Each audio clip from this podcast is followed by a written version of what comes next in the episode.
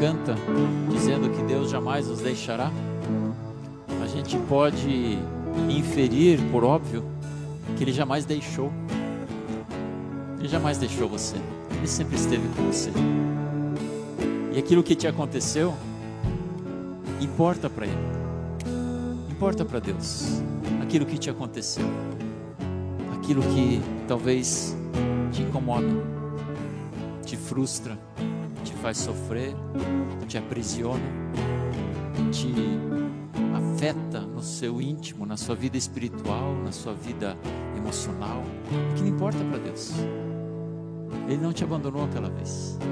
Pai querido, obrigado pela tua bondade, pela tua bondade que se manifesta na nossa vida e hoje, como cantamos, Pai, como já fomos ministrados, nós temos muitos e bons motivos para te agradecer pela tua bondade.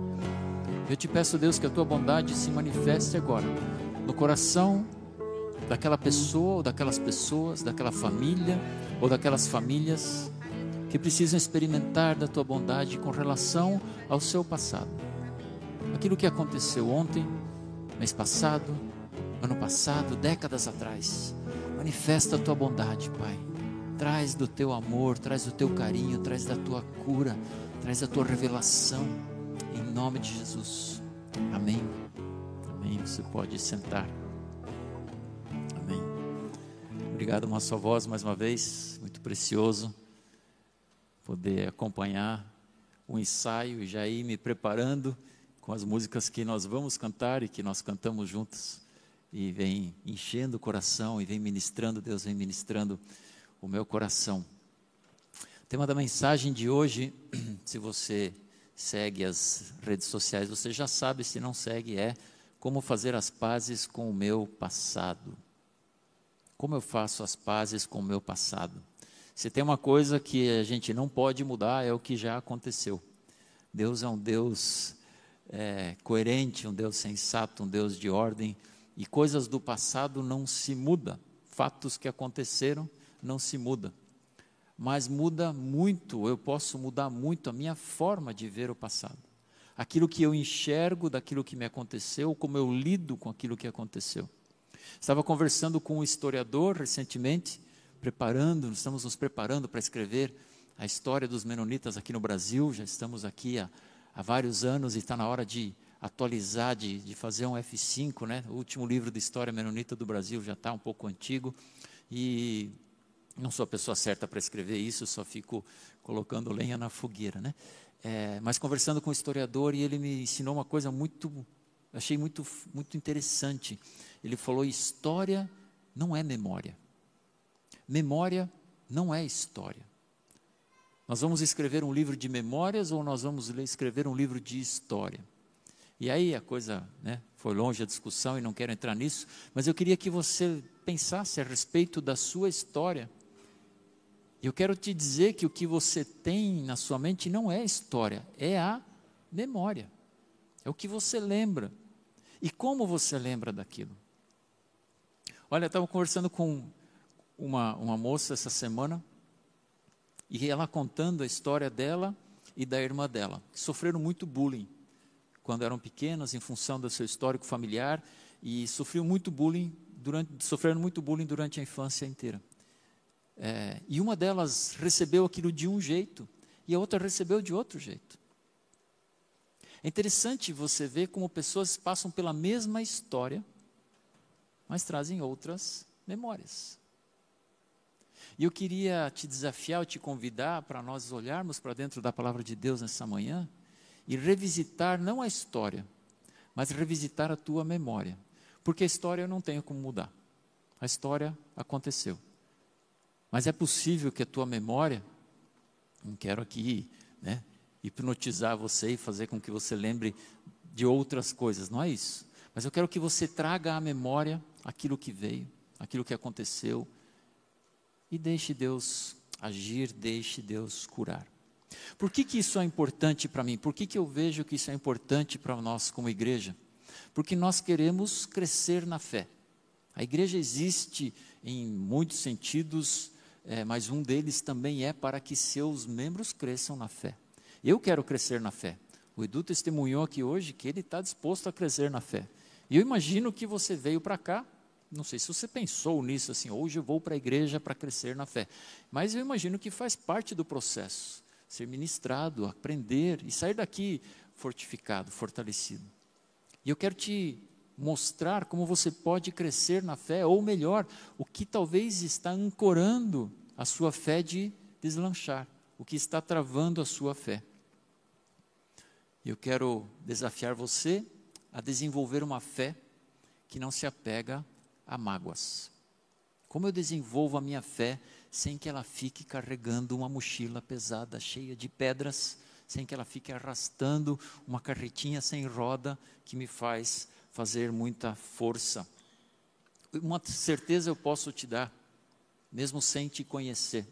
Se eu não soubesse nada da sua história, ainda assim eu posso afirmar que você foi magoada, que você foi magoado no seu passado.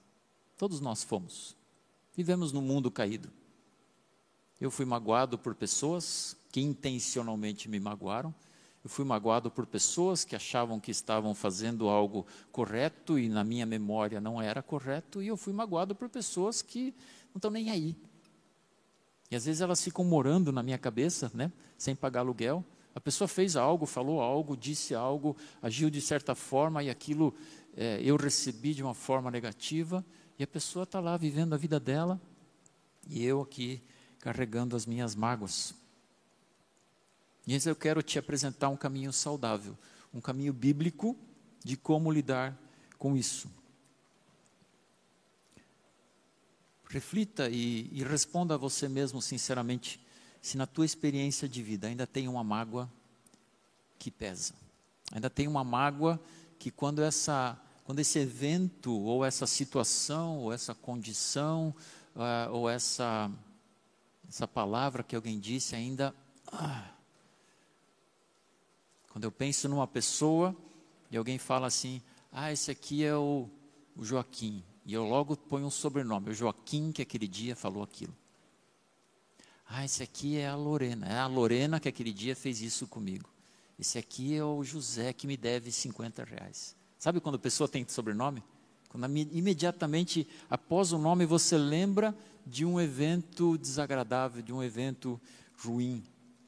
Essa mágoa controla você?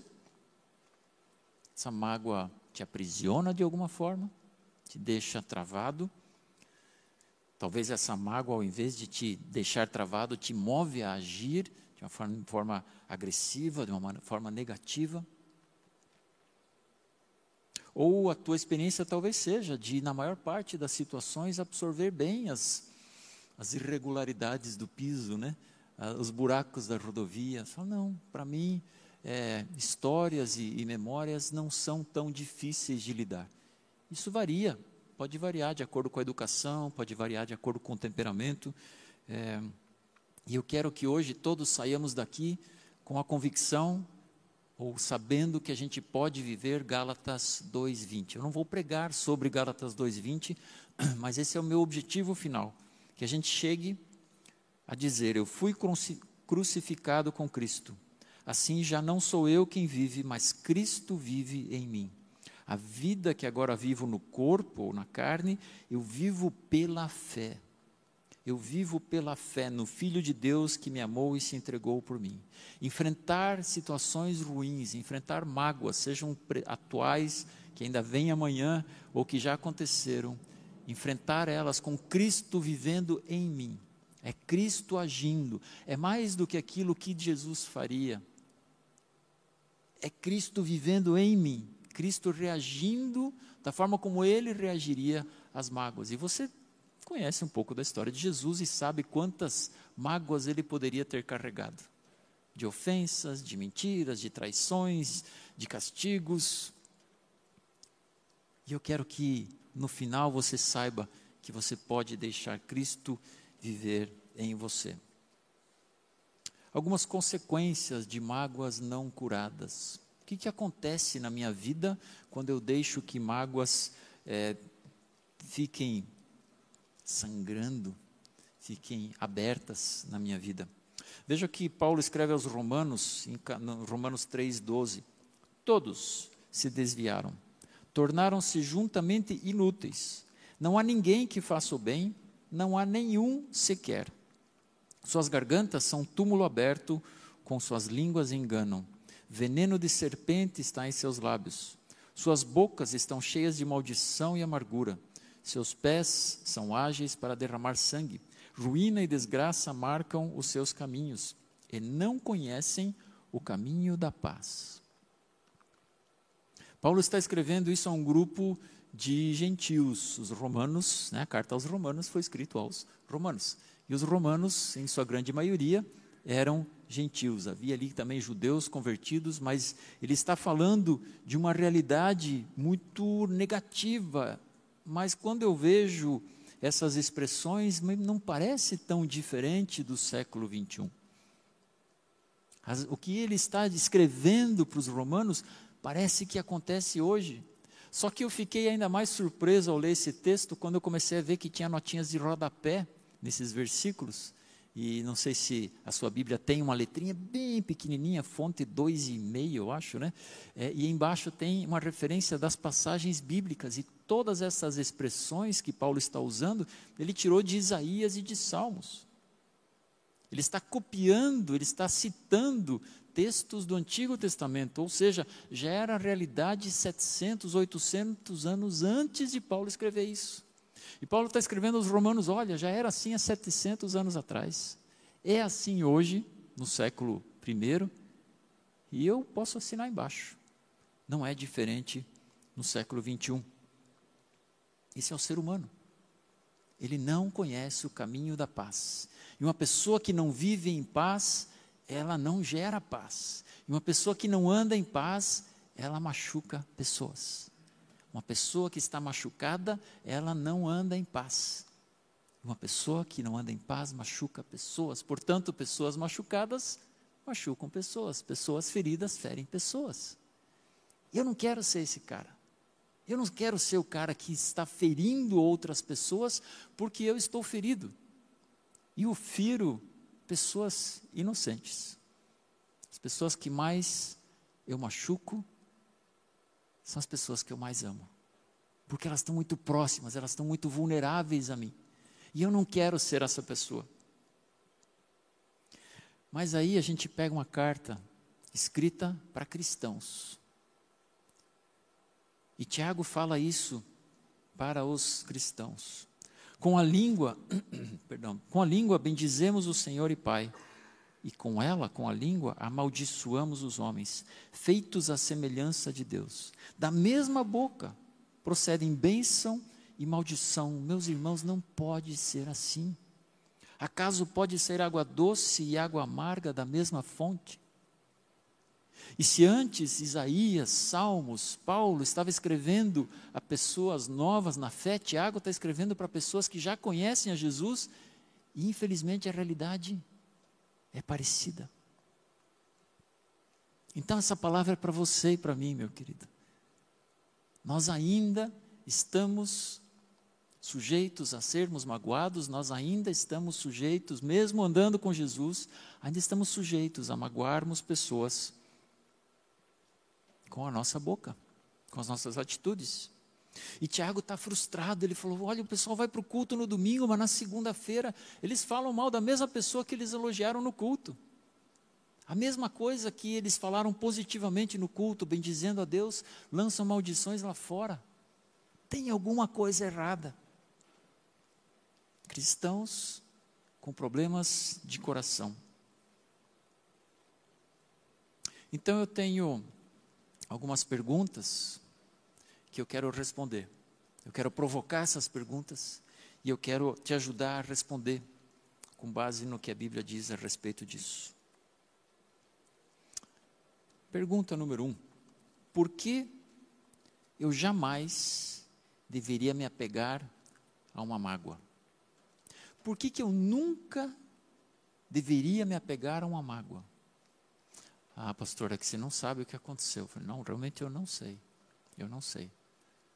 Mas eu quero te convencer até o final do, do, da nossa conversa aqui de que eu jamais deveria me apegar a uma mágoa. Eu não vou mudar o que aconteceu.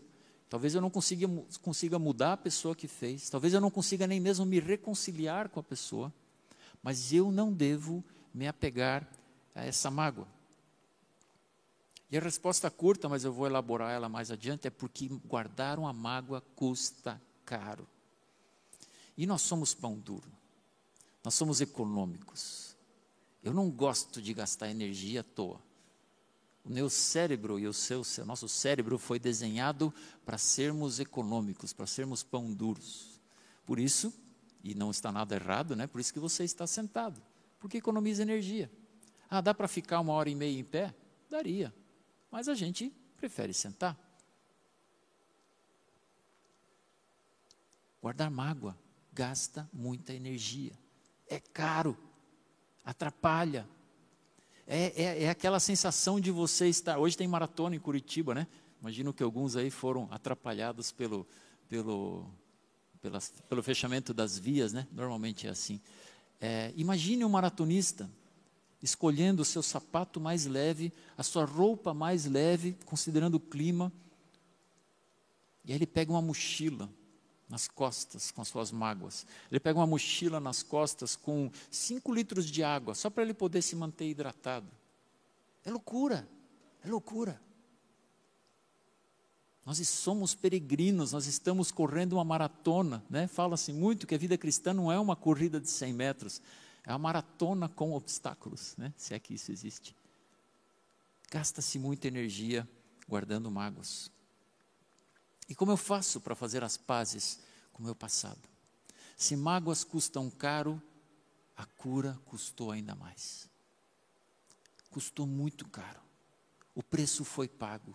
Custou muito caro para que eu pudesse me desvencilhar dessa mágoa. Custou muito caro para que você pudesse se desvencilhar dessa mágoa. Agora veja o contrassenso. Eu sou cristão, eu ando com Jesus. Jesus me salvou, me resgatou, ele pagou o preço para me libertar da mágoa, ele pagou um preço mais alto que já foi pago por qualquer coisa na face da terra. E eu pago o preço em cima, carregando a mágoa, ferindo pessoas. E Jesus, assim, tipo, cara, desconta esse cheque. É que o Pix agora não tem como descontar, né? Não sei para quem. Cheque era um pedaço de papel que a gente escrevia que dizia que tinha dinheiro. Às vezes tinha, às vezes não tinha. Não faz sentido. Todos nós experimentamos a mágoa, todos nós experimentamos a dor, e o problema da dor é que a dor dói. Dói sentir dor. Dói. E eu quero te ajudar a sair dessa. Então vamos responder a primeira pergunta: por que eu jamais deveria me apegar a uma mágoa? Resposta número um: sempre que eu me apego a uma mágoa, eu saio do centro da vontade de Deus. Não é plano de Deus que eu carregue uma mágoa. Não é isso que Ele desenhou para você. Ele quer que você se liberte dessa mágoa, não para te castigar, não para te desafiar, não para ver se você consegue. Ele quer que você abra mão dessa mágoa porque Ele quer você no centro da sua vontade. Tiago 1,20 fala: Pois a ira do homem não produz a justiça, e aqui nesse contexto significa não faz a vontade de Deus. Quem carrega a sua ira, quem carrega emoções negativas dentro de si, não gera a justiça de Deus, ele não produz atos de justiça, ele não está no centro da vontade de Deus. E se tem um lugar desconfortável de se estar, é fora do centro da vontade de Deus eu não gosto de estar fora do centro da vontade de Deus. E às vezes se refere a uma coisa pequena, às vezes se refere a uma mudança maior na minha vida, e de repente eu começo a sentir um sentimento de desconforto. Eu falo, Deus, o que está acontecendo? E Ele fala assim: Eu estou mudando a minha vontade para você. Eu estou. Agora, meu, meu plano é que você seja assim, ou que você faça isso, ou que você deixe de fazer isso. Foi o que aconteceu com a minha, com a, na minha mudança né, do mundo corporativo para a vida pastoral. Eu comecei a me sentir desconfortável com aquilo. Falei, Deus, o que está acontecendo? A vontade dele, não é que Deus muda de vontade, não me entendo mal. Mas era a hora de eu saber o próximo passo para a minha vida.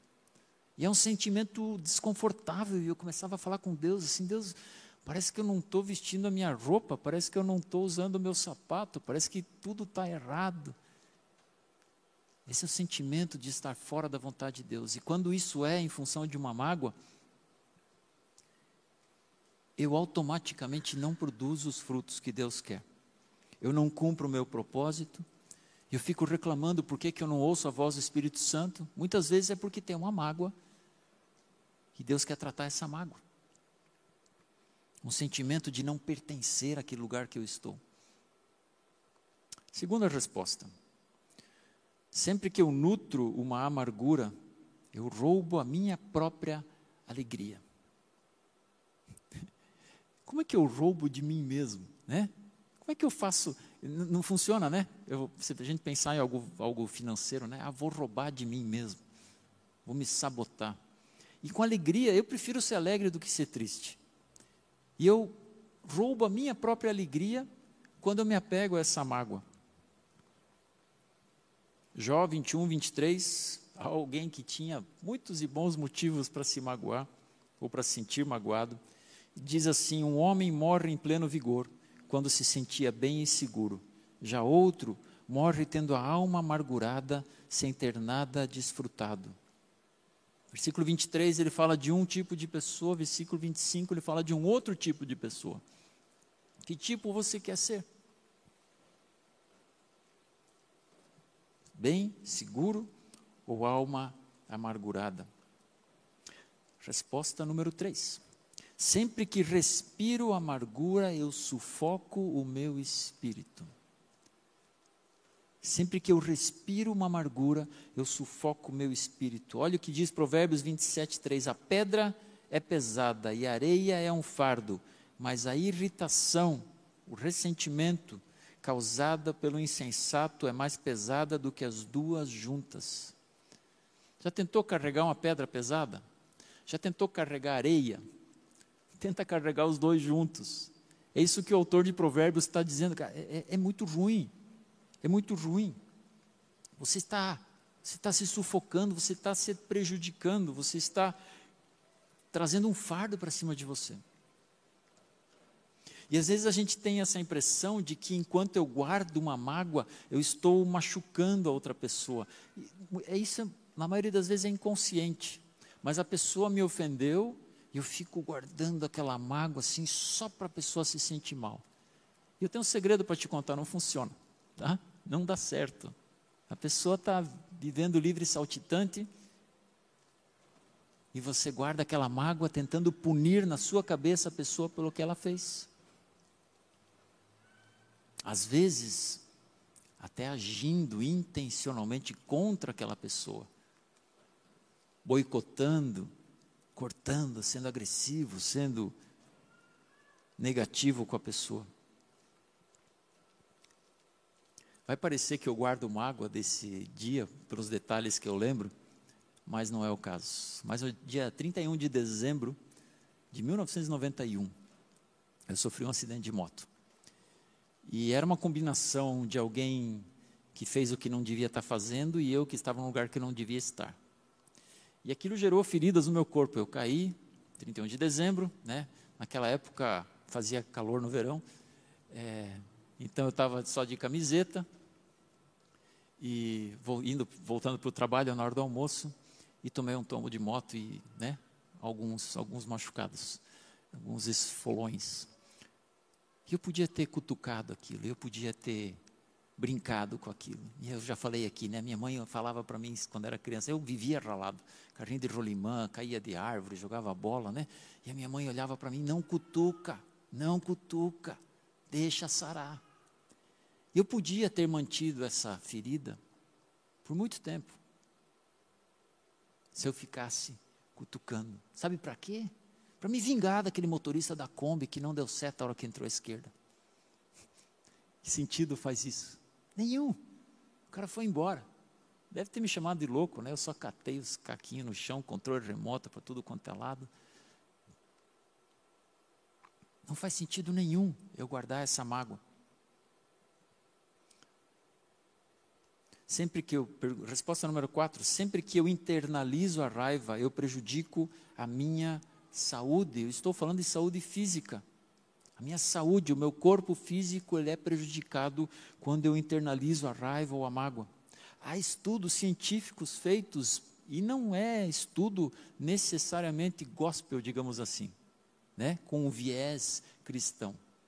Estudos científicos feitos por acadêmicos da medicina, do comportamento humano, que comprovam que guardar uma mágoa faz mal para a saúde. Gera gastrite, que gera úlcera, gera dor de cabeça, gera estresse, ansiedade. Somatização. Quando a minha alma influencia o meu corpo. Quando o meu corpo adoece em função da minha alma. Não sei se é verdade, não sei se há como medir isso, mas há quem diga que tiraríamos metade das pessoas dos hospitais se não houvessem doenças somatizadas. Metade das doenças que nós carregamos, e talvez seja 30%, talvez seja 70%. Eu conversei uma vez com um médico que ele quis me convencer que todas as doenças, tudo que estava no hospital era somatização. Daí eu falei para ele: ah, mas um braço quebrado não é. Ele falou: mas pode ser. Tá bom. Não interessa agora quanto é, o fato é que é muito. Se fosse só uma pessoa já seria demais. Se fosse só um sintoma já seria demais. Jó 5,2 fala: o ressentimento mata o insensato e a inveja destrói o tolo. Resposta número 5: sempre que eu guardo uma raiz de amargura, eu machuco os outros, eu machuco o próximo. E ah, como eu não quero fazer isso. Ah, como eu não quero fazer isso. Eu machucar o próximo, e o problema é que o próximo é muito próximo. O próximo está muito pertinho. É a dona Mônica. São minhas filhas, meus genros, meus netos. São vocês. Eu não posso, eu não posso conceber a ideia de que a mágoa que eu carrego fere alguém de vocês. Porque aí o que acontece é que o círculo, o ciclo continua. E eu machuco você, você machuca ela, ela machuca ele, e daqui a pouco estamos aí nos machucando uns aos outros. E eu não posso ser aquele que começa esse, esse processo. Hebreus 12, 15: Cuidem que ninguém se exclua da graça de Deus, que nenhuma raiz de amargura brote e cause perturbação, contaminando muitos. Nenhuma raiz de amargura, nenhuma raiz de amargura. E a raiz é um negócio, né? Todo mundo aqui já teve um muro, uma calçada, ou já viu com uma raiz.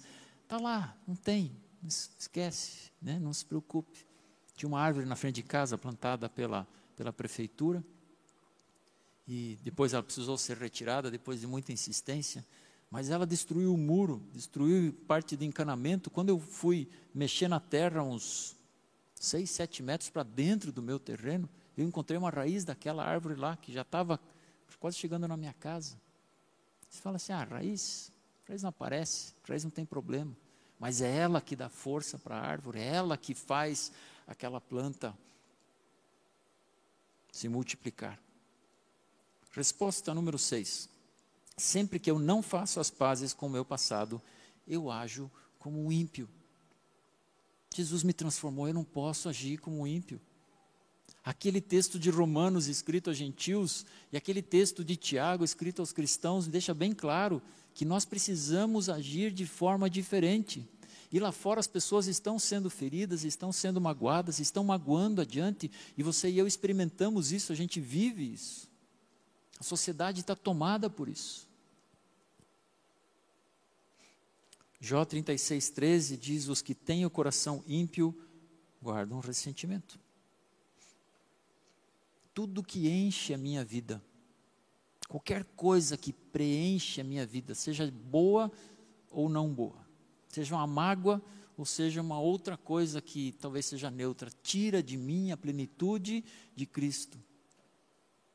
É como um, um copo cheio de ar. Eu só consigo tirar o ar colocando outra coisa lá dentro.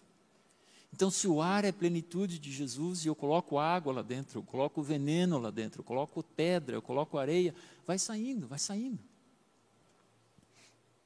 Resposta número 7. Sempre que eu não perdoo, eu bloqueio a ação do perdão de Deus sobre a minha vida. Jesus é muito claro, sutil e direto quando ele fala que se vocês não perdoarem, eu não posso perdoar. Quando ele termina a oração do Pai Nosso, ele fala assim: perdoa as nossas ofensas, assim como nós perdoamos a quem nos tem ofendido. Ele termina o Pai Nosso e a única explicação, a única, o único pedaço do Pai Nosso que ele dá uma, né, que ele abre a massa um pouquinho, ele dá uma explicaçãozinha assim, né? Desculpa a explicaçãozinha. Versículo 15: Se não perdoarem uns aos outros, o Pai Celestial não lhes perdoará as ofensas. É sério isso. É muito sério. Que se eu não perdoar, é, se a pessoa viesse me pedir perdão, eu perdoava. Não foi assim que Jesus perdoou. Jesus me perdoou dois mil anos atrás. Eu nunca tinha pedido perdão para Ele. Eu não preciso de um pedido de perdão para perdoar. Se alguém vier me pedir perdão, por favor, né?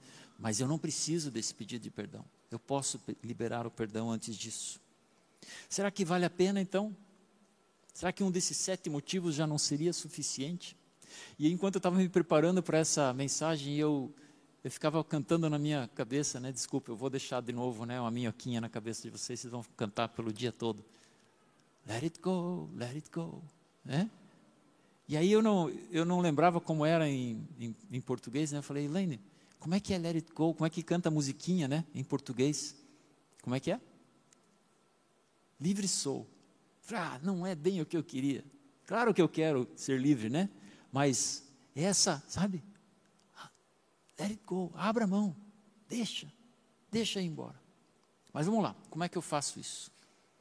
Te dei sete motivos para você não fazer e só vou te dar três passos para você fazer. Número um, let it go. Entregue a Deus. Entregue a Deus. Decida. Decida. Não vai ser fácil, talvez não seja gostoso. A gente se acostuma com determinadas formas de viver, e, mas eu preciso abrir mão. Marcos 11, 25 diz: E quando estiverem orando, se tiverem alguma coisa contra alguém, perdoem-no, para que também o Pai Celestial lhes perdoe os seus pecados. Não sei se eu já tinha dito que Deus precisa que a gente perdoe para nos perdoar. Estava lá no Pai Nosso. Aqui ele está falando de novo. Se você tem algo contra alguém, né? Obviamente aqui é uma ofensa, porque ele está falando, perdoe a pessoa. Perdoe a pessoa. Para que também o Pai Celestial lhes perdoe os seus pecados. Agora eu queria, eu não tenho nada aqui que eu tenha coragem de abrir mão, mas imagine que eu tenho alguma coisa aqui. Vou pegar um instrumento musical de alguém, vai ficar nervoso, né? Imagine que eu tenho alguma coisa aqui na mão. Eu estou segurando aquela sacola pesada com areia, com pedra. Quanta energia para ficar segurando. E quanta energia para abrir mão. Lembre-se, nós somos construídos para economizar energia. Estou te dando uma dica aqui, né? Pois a Ângela vê com a, adapta teu, tua nutrição, né? A gente precisa energia, ingerir menos energia se a gente gasta menos. Olha que fácil. Parece, né? Ah, pastor, você não sabe. Não, eu sei que é difícil. Eu sei que é difícil. Mas o primeiro passo é exatamente esse. Entregue nas mãos de Deus. Quem você acha que lida melhor com a tua mágoa, você ou ele? Ah, eu até hoje eu fiz assim, eu faço isso, faço aquilo. Talvez até você lida relativamente bem com aquilo, acaba não deixando aquilo extrapolar, não ofende pessoas, pode até ser. Mas ainda está lá, ocupando o lugar da plenitude de Deus. Ainda está lá, te tirando do centro da vontade de Deus. Ainda está lá, né? incomodando o teu corpo físico. E Deus lida com a tua mágoa muito melhor do que você. Ponto número dois: depois de abrir mão, seja curado pela graça. Seja curado pela graça. Deixe-se ser curado. É como estar numa, numa maca, num hospital, pronto para ser curado, e tudo que o médico vem fazer, a gente empurra e não deixa. Vai, sai daqui. Me cura, mas não põe essa injeção em mim. Eu não vou tomar esse remédio, eu não vou seguir essa dieta, eu não vou fazer isso, eu não vou. Deixa a graça te curar. Sejam bondosos, compassivos uns para com os outros, perdoando-se mutuamente, assim como Deus os perdoou em Cristo. Tem uma parábola do credor incompassivo e tem tantas outras, várias outras parábolas e ensinamentos de Jesus que comparam aquilo que eu fui magoado, as mágoas que eu recebi com as mágoas que Cristo recebeu. Ele compara a grandeza dos meus pecados e tudo aquilo que eu fiz que ofendeu a Jesus com aquilo que alguém pode fazer contra mim. Por maior que seja a tua mágoa, por mais difícil que seja, ela não se compara àquilo que eu fiz contra Jesus. Terceiro ponto, pregue suas mágoas na cruz. Entregue a Deus, deixe que Ele te cure e prega na cruz. Vai precisar de um pouquinho de energia. Na verdade, eu sei que em alguns casos bastante. Eu sei que algumas situações são longas, uma longa história, há muito tempo se arrastam, foram cevadas, foram cultivadas com mais e mais agressões, mas pregue as suas mágoas na cruz. Lugar de pecado é na cruz. Lugar de pecado é na cruz. Você não tem, eu não tenho, nada a oferecer a Deus que não seja meu. Tudo que eu ofereço a Deus, minha vida, meu ministério, minhas habilidades, minha voz, eu recebi dele. A única coisa que eu posso trazer para ele que é meu mesmo é o meu pecado. É, esse é original. Feito pelo Friedbert. Prega na cruz. Gálatas 5, 24. Os que pertencem a Cristo crucificaram a carne com suas paixões, seus desejos, ou sejam seus caminhos se vivemos pelo Espírito, andemos pelo Espírito. Os que andam conforme a vontade de Jesus pregaram na cruz, crucificaram a sua carne, suas paixões, o seu jeito de lidar com a vida. Você está pronta para um caminho diferente? Você está pronto para andar de um jeito diferente do que foi até aqui? Menos peso? Menos estresse? Menos dores físicas, menos dores na alma, menos dores no espírito, mais leveza, satisfação na vida, vida com propósito. Essa é uma atitude de fé. Eu não posso te convencer a fazer isso.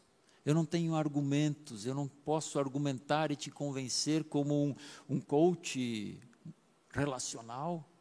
Isso é, um, é algo sobrenatural, é algo de fé que é entre você e Deus. Eu estou aqui para te ajudar, a igreja está aqui para te ajudar, mas é um passo de fé. Dizer, ok, eu vou fazer, eu vou caminhar nessa direção. É algo sobrenatural. Não tem remédio para isso, não tem tratamento para isso, é algo que só Deus pode fazer. Mas eu preciso entregar nas mãos dele. Eu preciso deixar que a sua graça me cure e eu preciso pregar na cruz. Eu escrevi aqui uma oração que talvez você queira orar em silêncio comigo. Ela vai estar na tela e eu quero ler. Se você pode observar, você não sabe aonde a oração vai dar, né? Então não vou pedir para você já ir repetindo porque é um pouco comprometedora. Mas você pode acompanhar ela, você pode dizer amém no final. Você pode depois ir conversar comigo, com alguém da sua confiança, se você precisa de ajuda para dar espaço. Tem coisas que realmente é difícil fazer sozinho, por isso que a gente é um corpo, né? Por isso que a gente está junto. Mas a oração diz assim: Deus, obrigado pelo que eu aprendi hoje. Eu percebi que quando guardo uma mágoa, eu saio da tua perfeita vontade que se eu nutro uma amargura, eu roubo minha própria alegria, que é fruto do teu espírito. Eu reconheço que muitas vezes eu respiro essa amargura e acabo sufocando o meu próprio espírito. Perdoa-me. Perdoa-me por ter internalizado a raiva. Eu prejudico o meu corpo e guardando uma raiz de amargura, eu já machuquei muitas pessoas que eu amo tanto. Quero fazer as pazes com o meu passado e deixar de agir como um ímpio que não perdoa. Eu quero liberar a ação do teu perdão sobre a minha vida. Naquele momento da minha história, aquela pessoa que me feriu, o meu trauma, a minha mágoa, a minha dor, eu desisto da vingança. Eu abro mão. Eu deixo aos pés da cruz. Cura-me com a tua graça. E quando me sentir fraco, me faz forte em Cristo. Faz com que todas as minhas ações, a partir de agora, sejam pautadas pelo teu amor e pela tua graça. pode ser um momento muito importante da sua vida. Talvez você realmente agora tenha algo na sua mão. É possível que eu tenha cutucado um pouco fundo. Espero que o Espírito Santo tenha feito isso. Mas você está com isso na tua mão. E eu quero te desafiar a você dar um passo nessa direção. Mas talvez para algum de nós, ou para alguém aqui, ainda precisa um passo antes disso. Talvez ainda precisa entender o que, que é essa história de ser crucificado com Jesus, de andar com Jesus, de entregar sua vida para Jesus, para daí depois ter acesso a todas essas coisas. A gente chama isso de conversão, a gente chama isso de mudança de vida, a gente chama isso de entregar a vida para Jesus. E eu quero te dar a oportunidade de você também entregar a tua vida para Jesus nessa manhã, se você nunca fez. Porque aí essas coisas todas vão estar disponíveis para você. Tudo isso que a gente fala aqui aos domingos está disponível para aqueles que andam com Jesus. Eu acho muito bacana, eu não sei, eu não, não conheço a realidade de vocês. Mas eu acho muito bacana se você é uma dessas pessoas que você esteja aqui, que você esteja frequentando, que você esteja buscando, sendo ministrado. Eu também quero te dar um. Eu queria usar a palavra ultimato, mas não é um ultimato. Eu quero te dar um, uma oportunidade. Uma oportunidade de você mudar isso na sua vida. Eu vou pedir que todos fechem os olhos, eu vou orar. Especificamente agora também para aqueles que podem hoje dar o passo, que ainda não entregaram sua vida a Jesus. E também por todos aqueles que já entregaram e, e que podem se apropriar dos ensinamentos que a gente recebeu hoje. Se você não anda com Jesus e quer começar isso hoje, você pode falar algo assim como: Deus, eu não, eu não quero mais viver do jeito que eu vivi até hoje. Eu não quero mais continuar fazendo as coisas do meu jeito. Eu já vi que não dá certo. Eu quero fazer do teu jeito. E para isso eu me arrependo das coisas que eu fiz até aqui. Eu entrego toda a minha história, meus erros, meus pecados nas tuas mãos. Eu te agradeço pelo perdão. Eu recebo esse perdão. Eu agora me comprometo a ter você, Jesus, como meu único Senhor e Salvador. Eu te agradeço porque a partir de agora eu sou morada do Espírito Santo. E eu me comprometo a viver de acordo com os teus ensinamentos a partir daqui, com a ajuda do teu Espírito Santo.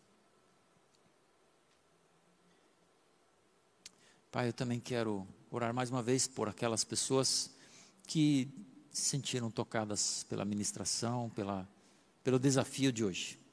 Nos ensina, Pai, a sairmos daqui mais leves. Uma palavra que chegou em alguns momentos da nossa memória não agradáveis, mas que a, a sensação, o sentimento, o resultado do que a, vai ser quando sairmos daqui, seja de leveza, seja de alegria, de podermos celebrar a liberdade, podermos celebrar a leveza, podermos celebrar a alegria.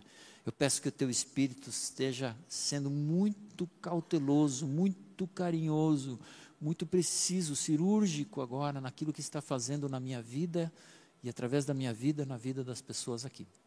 Pai, que possamos todos, como teu corpo, como tua igreja, sair daqui espelhando ainda mais o teu filho Jesus. Peço isso em nome de Jesus. Amém. Amém.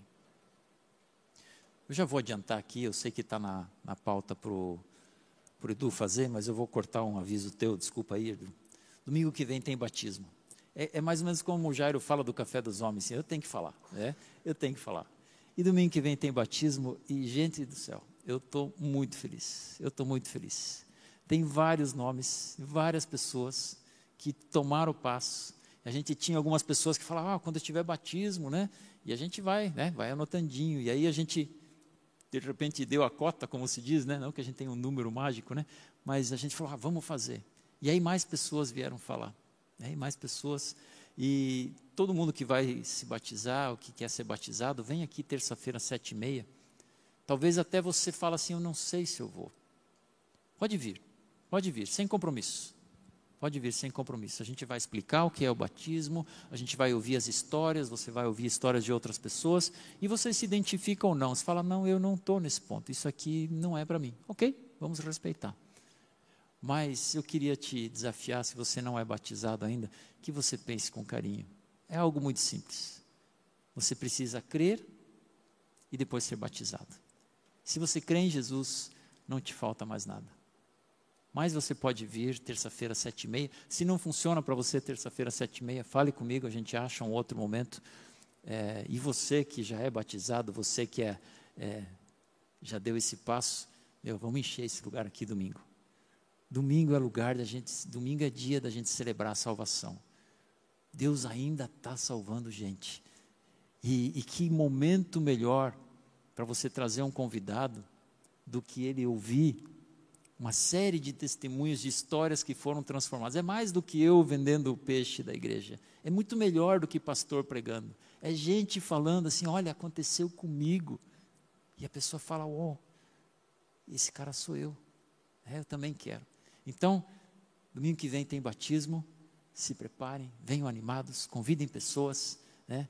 traz a sua melhor roupa, vem animado para vir. Agora sim, Edu, já cortei metade do teu, do teu jabá, desculpa aí.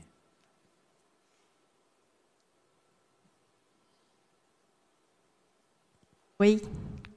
É, teve uma mudança aqui de pauta, estava tudo certo, mas o Edu está com um pouco de tosse.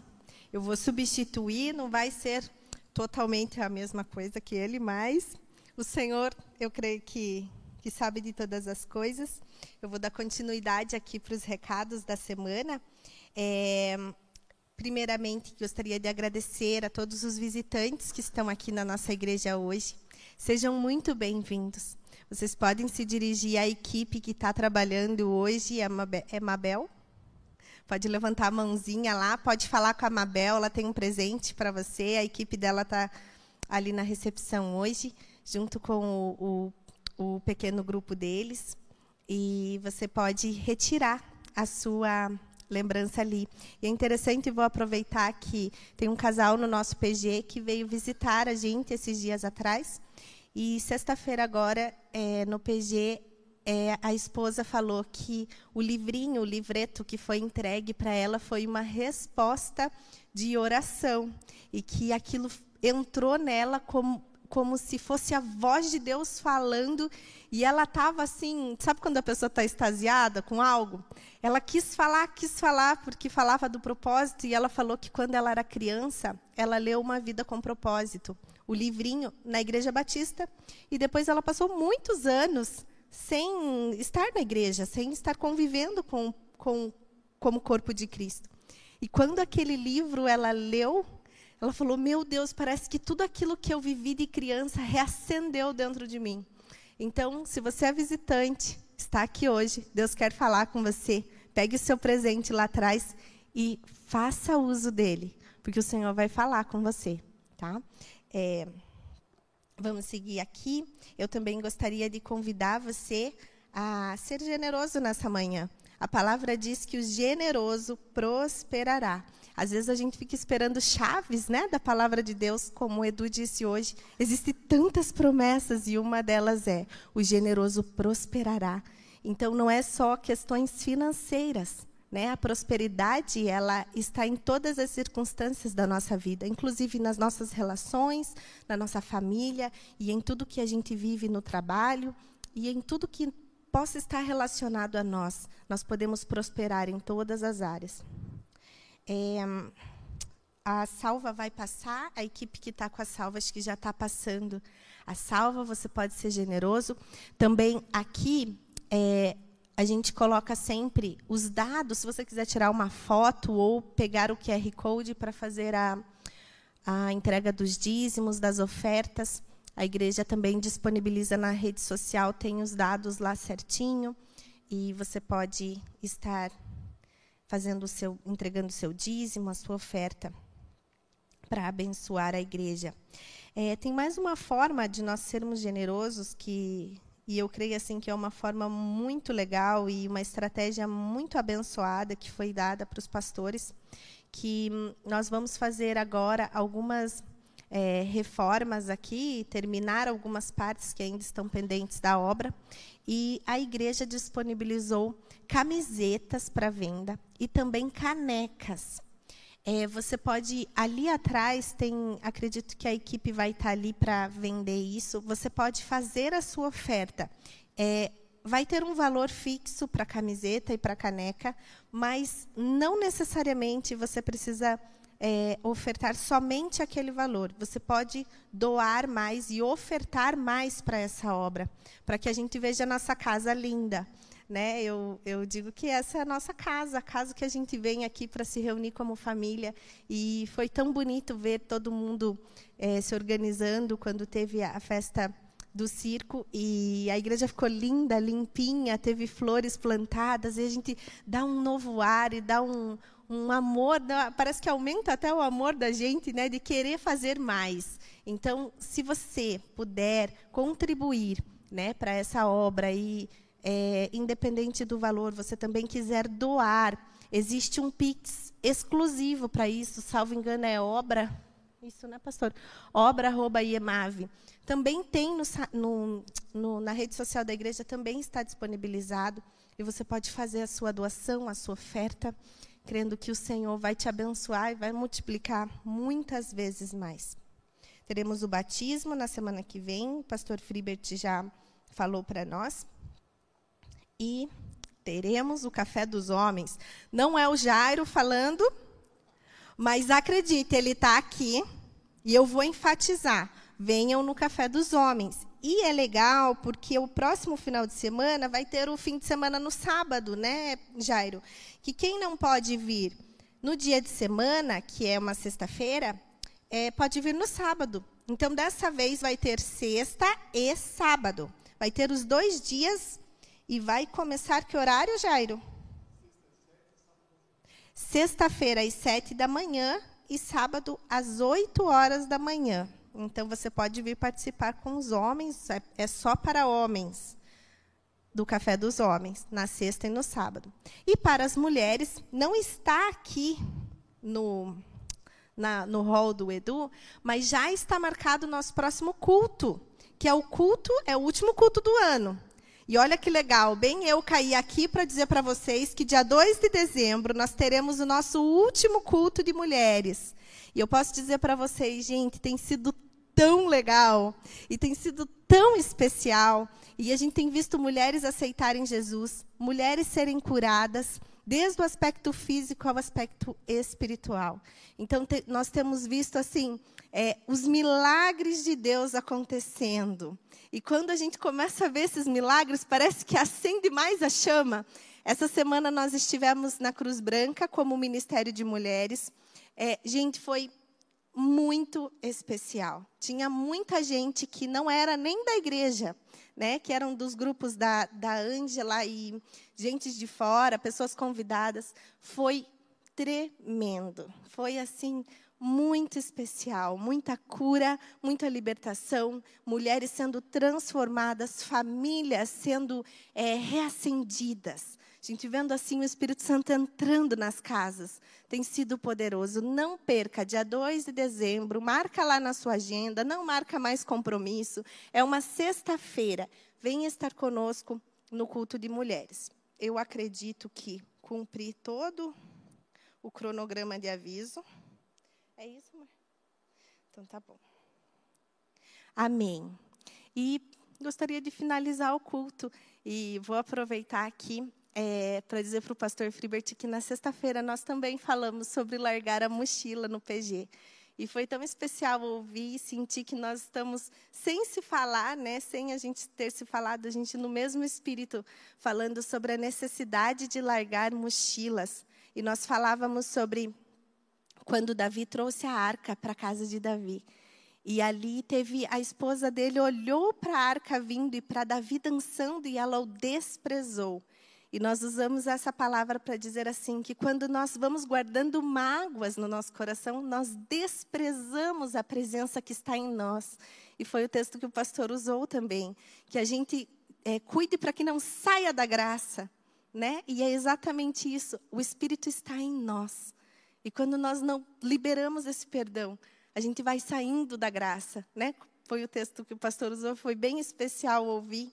E enfatizo aqui no final é, você carrega a presença de Deus. Né? Hoje não existe mais arca física, porque Ele decidiu estar dentro de você. Ele decidiu colocar a presença dele em você. Então não despreze essa presença. Em tudo que você viver durante essa semana, lembre: a presença está em mim, eu não posso desprezá-la.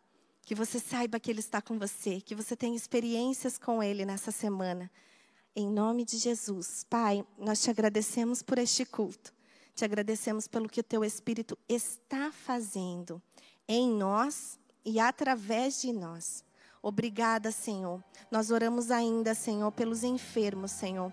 Que o Senhor, em nome de Jesus, que o teu Espírito, a tua unção, ela possa, Senhor, descer, Senhor, e, e através, Senhor, do teu poder, possa, Senhor, curar as pessoas. Pai, se alguém com dor aqui hoje, Senhor, em nome de Jesus, nós damos uma ordem: dor, vá embora todo o organismo seja equilibrado, estabilizado agora e a cura do Senhor venha sobre todo o corpo. Se alguém que está assistindo esteja com dor na sua família, com alguém da sua casa enfermo, em nome de Jesus nós declaramos cura cura agora. Nós declaramos o Espírito do Senhor, o poder que em nós opera, liberando cura para todos aqueles que necessitam, Senhor.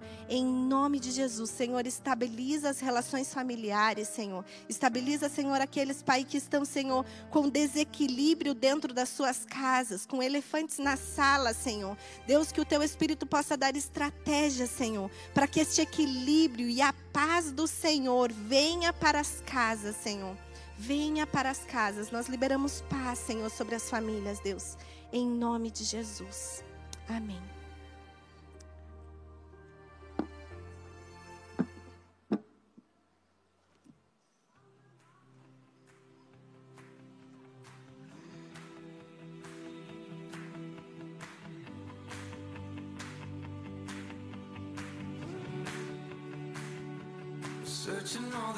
Stars for a sign of hope Looking for the light that can lead me home But do I even know myself? Do I even know myself?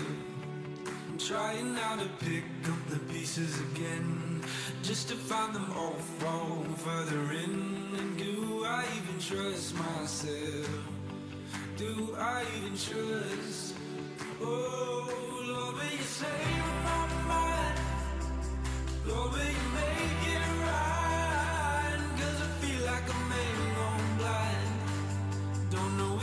day